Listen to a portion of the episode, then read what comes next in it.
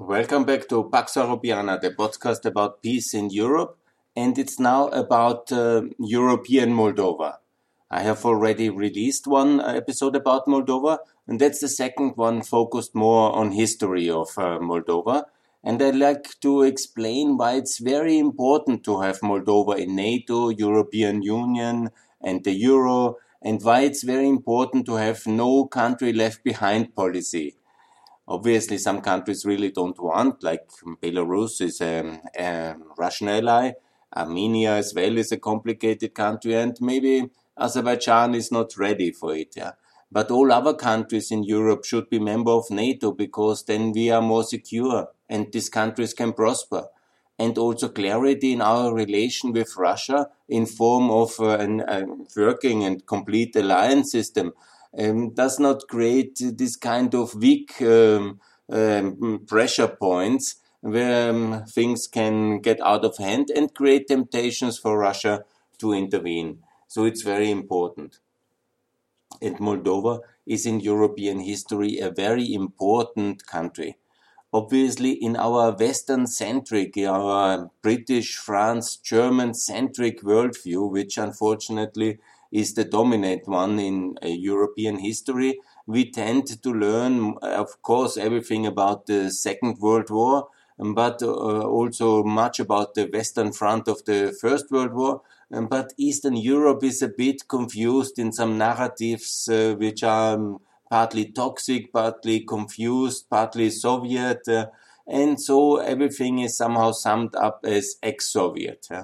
That's a term I ask everybody never to use again. because you also don't call Austria and Germany the ex-Nazi states or so, yeah. And it's not very nice or ex-socialist um, Poland, yeah. It's not a term generally used, or does that anybody? I don't know. It's also not very nice to say ex-Yugoslavia and Slovenia. Would the Slovenians love to have always to be referred? we very much a uh, long time did this kind of former Yugoslavian Republic of Macedonia, uh, FYROM. It was a complete disaster, obviously. And so ex-Soviet is really not a nice term because it was an evil empire. Let's never forget. From Stalin, gulags, um, mass killings, uh, purges, uh, Holodomor, and all this kind of terror regime that the Soviet Union uh, was. And so don't you say that. And I say it's important, um, region also in the country, obviously. Uh, but why is it so? And some maybe say, Günther, you're extremely ex exaggerating. Every country is important. And actually, every country is important because millions of people live there. So we should respect each country. Each uh, country has deserved its important role in European history. But in the case of Moldova, it is an extremely strategic location. On it's a blessing or not, but it's basically the super highway of uh, all armies of Eastern Europe since 2000 years, bypassing the western littoral and the coast of the Black Sea between Constantinople and the white steppes uh, over there, basically, until Central Asia. Uh, and this is basically the superhighway. On the other side of the Black uh, Sea, there is the Caucasus Mountains, and that's really complicated. And it's this uh, Moldovan uh, kind of done, of course, then alongside the Danube uh, Delta towards Bulgaria, which is where everybody was actually, and everybody has to pass through. And it was complicated to defend, and it mattered extremely. It is basically on the um, Russian road to Constantinople. And this matters very much. I will talk about it uh, a lot in my podcast because the Russian road to Constantinople goes via Moldova. And uh, the Moldovans were, of course, uh, victims of that strategy or liberated. Always a question of perspective on which uh, uh, side. I don't want to take sides in that one, but I want to explain why it mattered so much with the Russian drive south, Katarina the Great taking over Crimea, southern Ukraine, and the northern part of uh, the Black Sea. Obviously, then she wanted to push further south, and that was Moldova. Of course, then Romania, and then Bulgaria, what is today Bulgaria. because never forget, and these um, countries which the Russian took over, and they belonged to somebody before, and obviously they belonged first to whom? To the Byzantine Empire.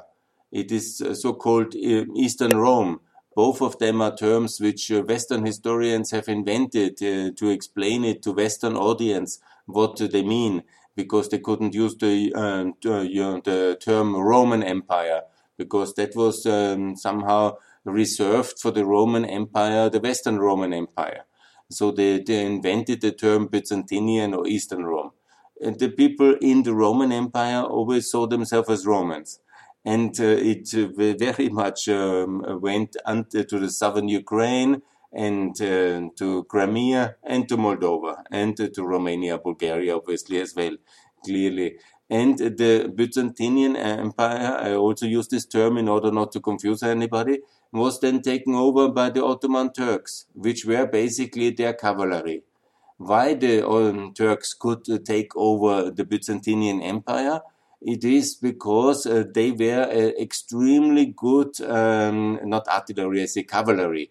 They were the best cavalry and they were working for the Byzantinian, for the Roman king.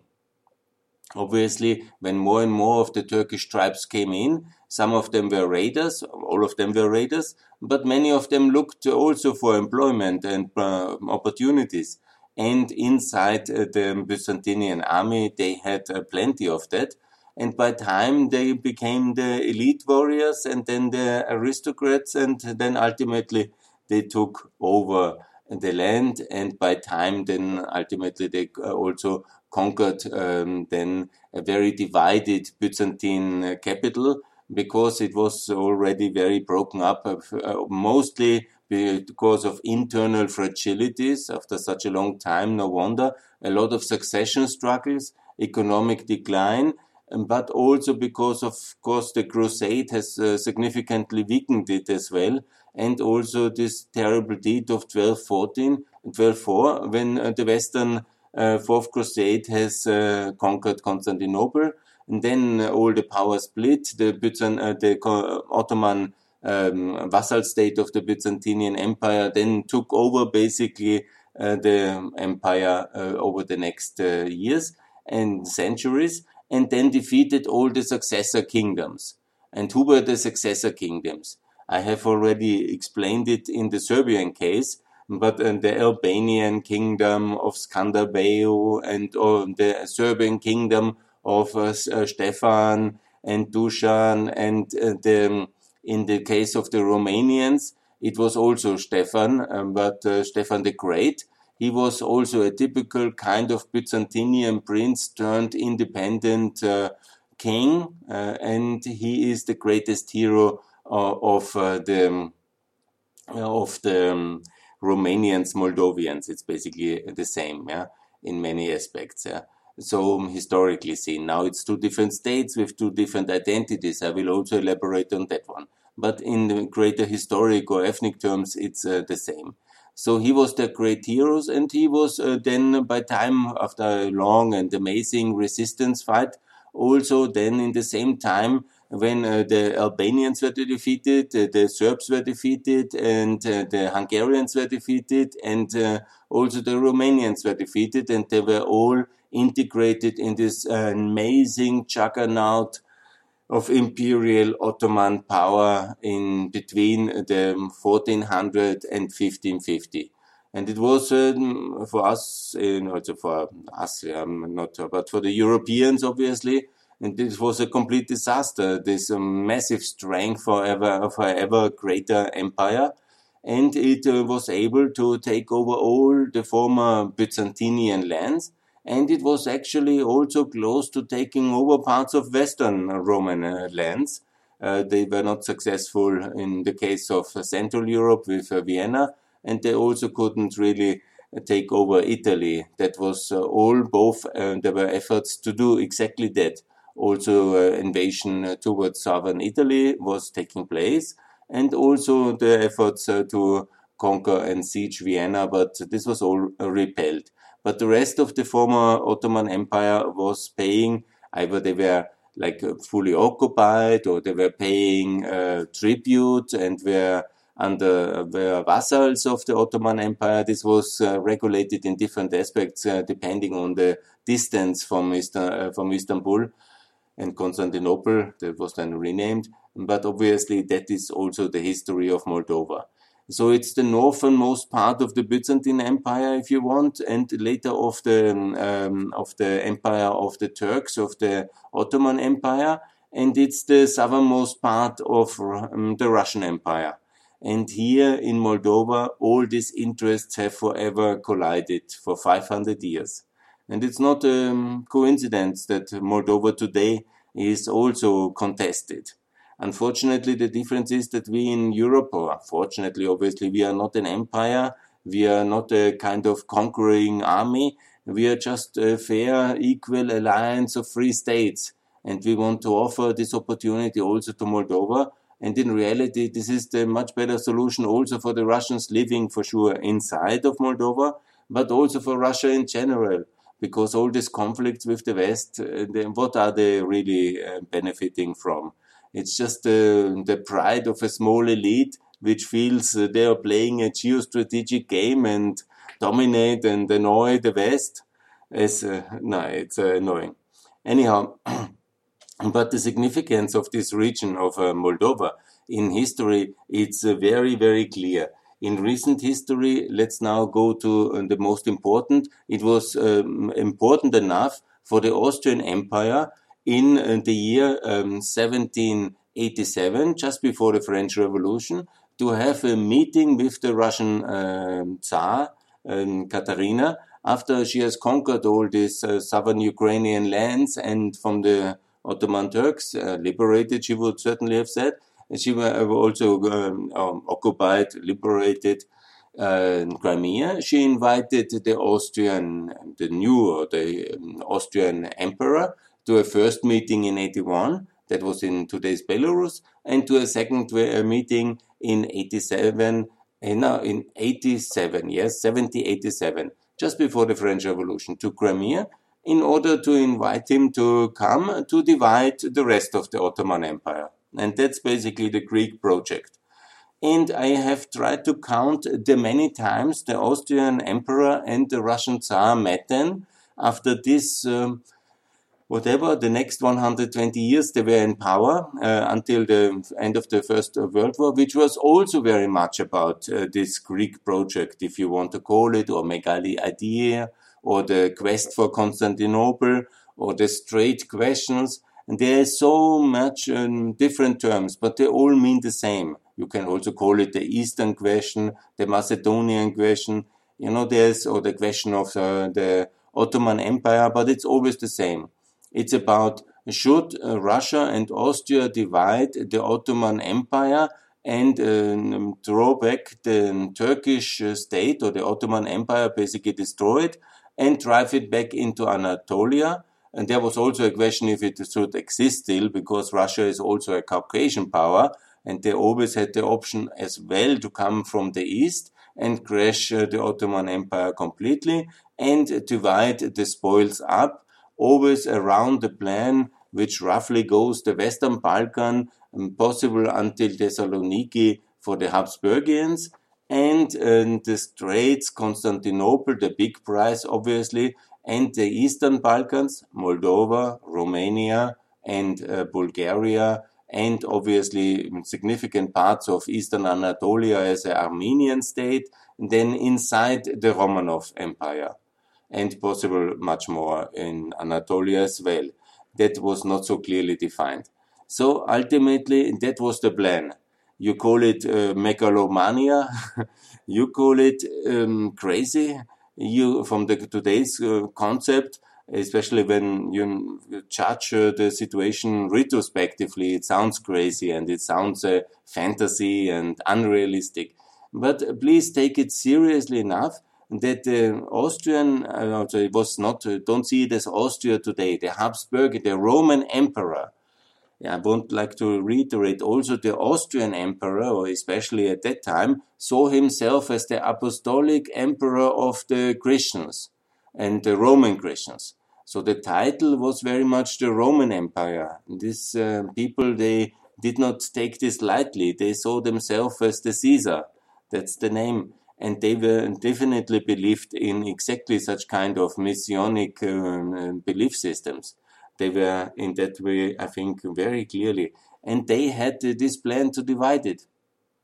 And uh, he took it seriously enough to go to Crimea, see the newly conquered and liberated area, and then to discuss about these things uh, in what aspects and in what details. But uh, they were planning it, and they would have done it. There is no doubt about it that they would have at least tried. The Russians were trying all the 19th century. And if I say that the second, the First World War is very much about these questions, some people will say, no, no, it's about the Western Front, and it's about uh, Bosnia. But uh, okay, that is all partly as well true, and it's also about the, the fleet question between Germany and between England, and about the colonial uh, issues and imperialism and whatever. There's many reasons, uh, but why it really started at that time and why it was uh, basically, in my view, that is maybe my own perspective, but according to my logical inclusion, it was the Straits, Constantinople, and the end of the Ottoman Empire after the 1908 Young Turk Revolution and also the financial crisis, uh, basically the ailing uh, empire, the dead man or the moribund man on the, the sick man of the Bosporus, it was called. And then, of course, you know, the both as well rather fragile empires, the Austrian or Habsburg, with all its nationality issues, and uh, the unreformed Romanov Empire after the defeat in uh, against Japan 1905 and the revolutions and basically the constant revolution this uh, uh, country was already in and they both saw to varying various extent uh, their um, future um, better served by expansion uh, by an aggressive war and uh, to somehow fulfill their empire with a new spirit and then uh, to divide the rest of the Ottoman Empire among themselves. And this is in short version because also the history of the 19th century and of the First World War. And you have many, many misunderstandings if you see uh, that the 19th century was uh, peaceful. Um, you know, the only reason why they didn't do it in the beginning when they met in Crimea, and then also, of course, uh, was, uh, and here we come to Moldova. I have promised you Moldova, but it was the Napoleon, the, the French Revolution, and the French um, uh, coalition wars, anti-French coalition wars, which was distracting the Austrians obviously from this adventure south, because uh, they um, somehow had to focus on uh, losing against Napoleon. Yeah? And uh, it was then the real uh, border, uh, the Prut River, why Moldova is basically uh, this borderline, is because Russia was a leading parallel to the French wars, to the Napoleonic wars, a big war against uh, the Ottoman Empire in order to do this Greek project. But they could only come, they would have gone much further, and they were already much further, but they had to make an armistice with the Ottomans because Napoleon was invading Russia in 1812. And here is the first important date to know in the history of Moldova. It's 1812. The Russians signed a very fast armistice uh, in the south in order to defeat Napoleon. They didn't know they will defeat him, but they defeated him in 1812. And so basically Russian Moldova came into being because they had to cut their, uh, the land somewhere at one of the rivers and this was the most convenient. So they cut uh, the, at that time it was uh, Ottoman land, uh, and they agreed with the Sultan on uh, the Prut River. And so the Romanians living east of the Prut are now the Moldovans, and south of it they stayed in the Ottoman Empire. And this was only gradually changing then when Russia basically by defeating Napoleon became the superpower of uh, the 19th century. And they then obviously, once Napoleon was defeated, immediately they started again there was, of course, uh, the Serbian uprising with the backing of Russia. There was the Greek uprising with the backing of Russia. All of them were obviously Serbian, uh, Serbian uh, no, Ottoman vassals. So, so uh, the whole Greek project was then, um, of course, because nominally there was this idea of stability in Europe. And in reality, the Russians were supporting the Serbs and the Romanians and the Bulgarians and the Greeks.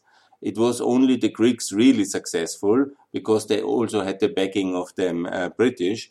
And it was then later also the Serbian uh, successful and then um, all in all the the Romanians, obviously always with Russian help, and so um, it happened in the 19th century. And when somebody tells me it was a peaceful century, and just because we are talking about peace here, I have uh, collected here Vienna Congress was maybe peaceful. Immediately six years after was uh, the Greek um, civil war and in the war of independence, leading to Greek independence breaking away from the Ottoman Empire. Then was uh, the um, uh, big crisis of Egypt uh, breaking away uh, from the Ottoman Empire and almost taking over actually the Ottoman Empire. That was in 1840.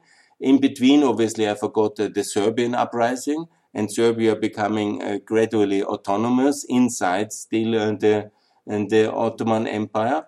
And then you have um, the Crimean War, and here we are back. Now, before it's important to mention, obviously, the 48 revolution and the Russian intervention in Austria and Hungarian Empire on request of the empire to crush the Hungarians. Also, of course, via Moldova. And so there is no doubt that this is really important area. And so then uh, this led, of course, Russia was uh, the superpower. They have just saved uh, the, the Austrian emperor, the Habsburg emperor and because he would have certainly not um, uh, succeeded in subduing the Hungarian Revolution. It was uh, already lost Hungary at that moment, and the Russians came in and very bloodily subdued the Hungarians. So then this kind of hyperbole and success led obviously to the idea to continue the Greek project. And this is then called the Crimean War it's a misnomer because the British and French more artificially decided that they are um, a stronger naval power and didn't want uh, to lead the war on land, but decided for a naval invasion and thought that is more effective. Yeah. That's why the war was in the on the Crimea. In reality, the war of uh, Crimea was in Moldova uh, and in Bulgaria, and it was uh, in Romania.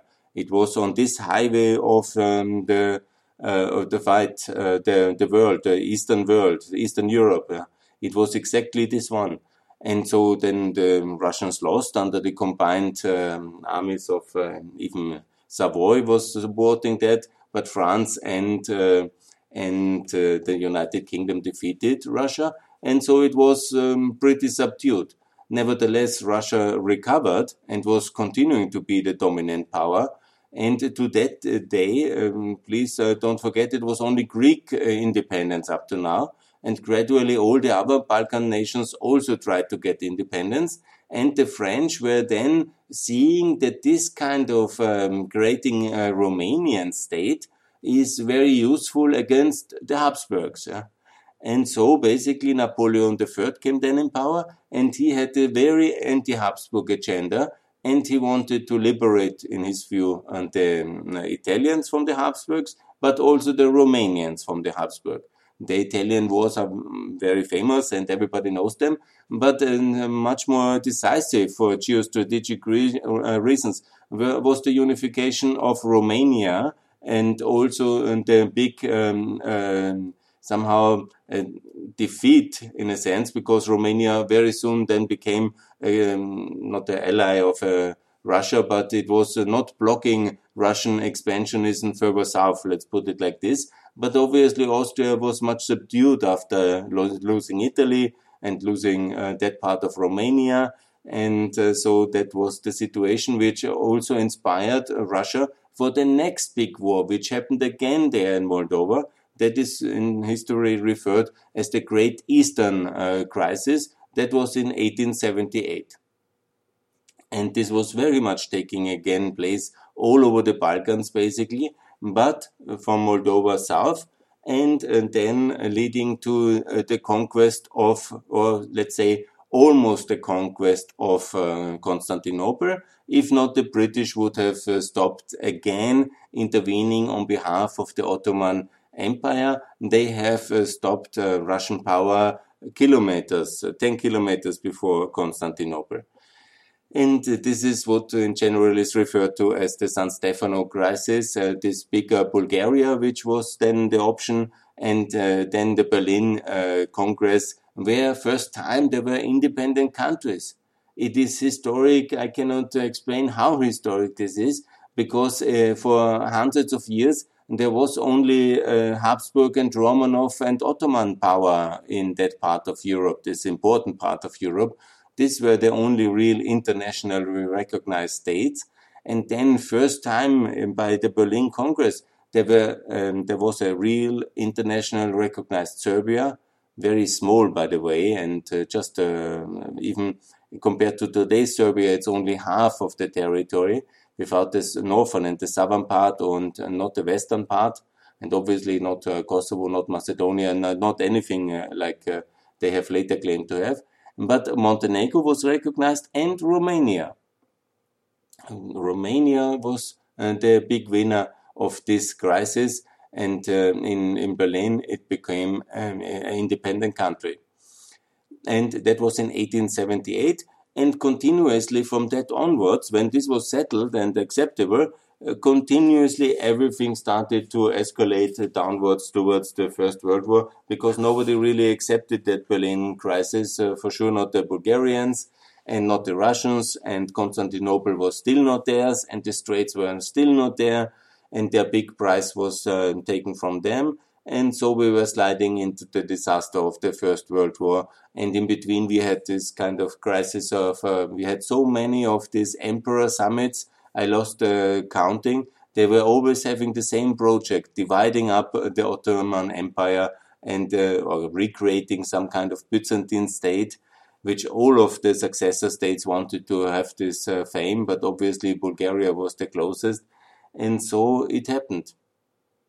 And uh, why I tell you all this? Because Moldova was, of course, in the middle of it, and uh, to say that Moldova doesn't matter for Europe or it's far away is exactly a complete mistake. We should see Moldova as the center.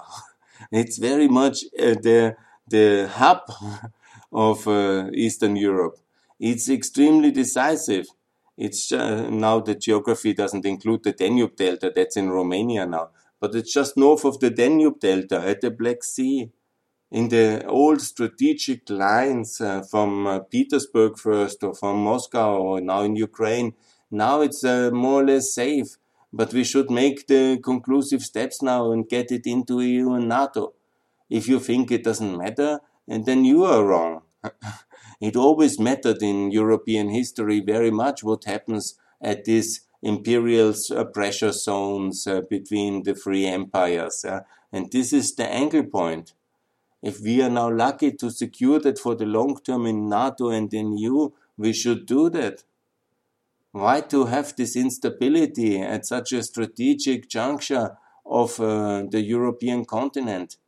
Such a historic place. And it's beautiful as well, and it's also the moral task we have in the EU and in NATO. So I don't say and, you know, we always have to be careful with these historic arguments. I make that caveat as well, because we are not the Roman Empire here. We are not the Byzantine Empire. We are not uh, the um, uh, Ottoman Empire. We are just in an alliance and a political unification project of three countries. If the Moldovans want, here's the offer. Join. Should anybody stop them? Has anybody historic rights on uh, the ex-Russian Empire? Let's never forget, Finland was exactly on the same terms member of um, the Russian Empire as Moldova, or Estonia, uh, or Lithuania, or Latvia, or Poland, or Ukraine, obviously. And if we go down the line of historic rights, as Putin is doing when he justifies the Crimean situation, because Crimea was just uh, 20 years before Moldova part of uh, the Russian Empire. And obviously, that can be justified then, uh, whatever the um, um, Erdogan could take over half of um, um Hungary and basically half of uh, Ukraine if you go for historic rights and this kind of illusionary systems. Yeah. No, no, no, no, no. It's absolutely wrong. We are no longer living in the age of empires. We are living in the age of a political unification process of free states and of alliances of free states who choose to do that. But nobody should also stop them with the force of or the threat of military annexation or splitting them up or um, threatening countries with war, which Russia constantly does, because they see that as the historic right. Imagine, you know, if Austria would have this kind of uh, arrogance and say, this is all our land because of some emperor in the past had it. This is totally wrong. I cannot say how wrong that is. so absolutely uh, terrible concept. Countries must be free when they're sovereign to choose also to pool some of their sovereignty in alliances. And if they choose so, others, uh, the neighbors, should not object and reject that or block that or destroy them for that or threaten them in somehow. Because it's not an aggressive alliance, NATO. Again, we are this defensive system. We are the political um, integration system. Uh, it's very soft and very, uh, we are no threat to anybody. But anyhow, some in Moscow see it differently because in reality they dream still this Megali idea. They still have this Constantinopolitan project. Yeah? They have not overcome this kind of drive to the warm seas and they are thinking in this kind of imperial context, which I described now in this podcast. Yeah. They think in, they see the maps of the past and how great it was to dominate foreign land and to exploit the people and to project power. And so what's uh, so, uh, so far south where no Russian people were living ever and you know that's and the people on the balkans are now safe and secure because they are mostly already in NATO and EU. So, and um, Turkey is in NATO, and Moldova will be as well. And so it will be all fine. So please, the, idea to allow Russia a say in Moldovan's kind of uh, future, I cannot even understand in any context that a European policymaker thinks like that. It's a mystery for me and I call for Moldova to join NATO, EU, and the euro as the tool. So, thanks for that.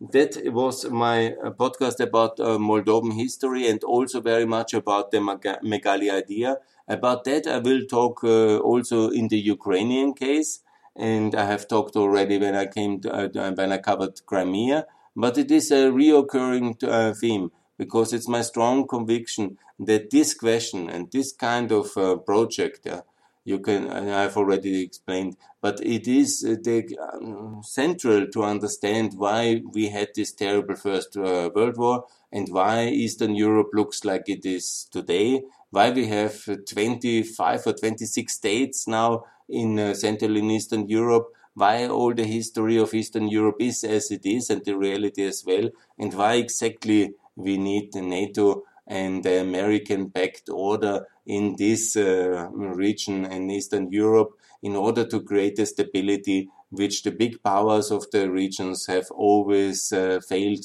to deliver because they can only compete in their power triangle here and they will never be uh, somehow so strong to dominate the other.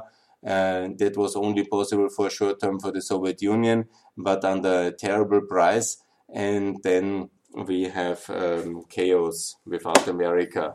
So please, for NATO enlargement and for EU enlargement. Thanks a lot for listening.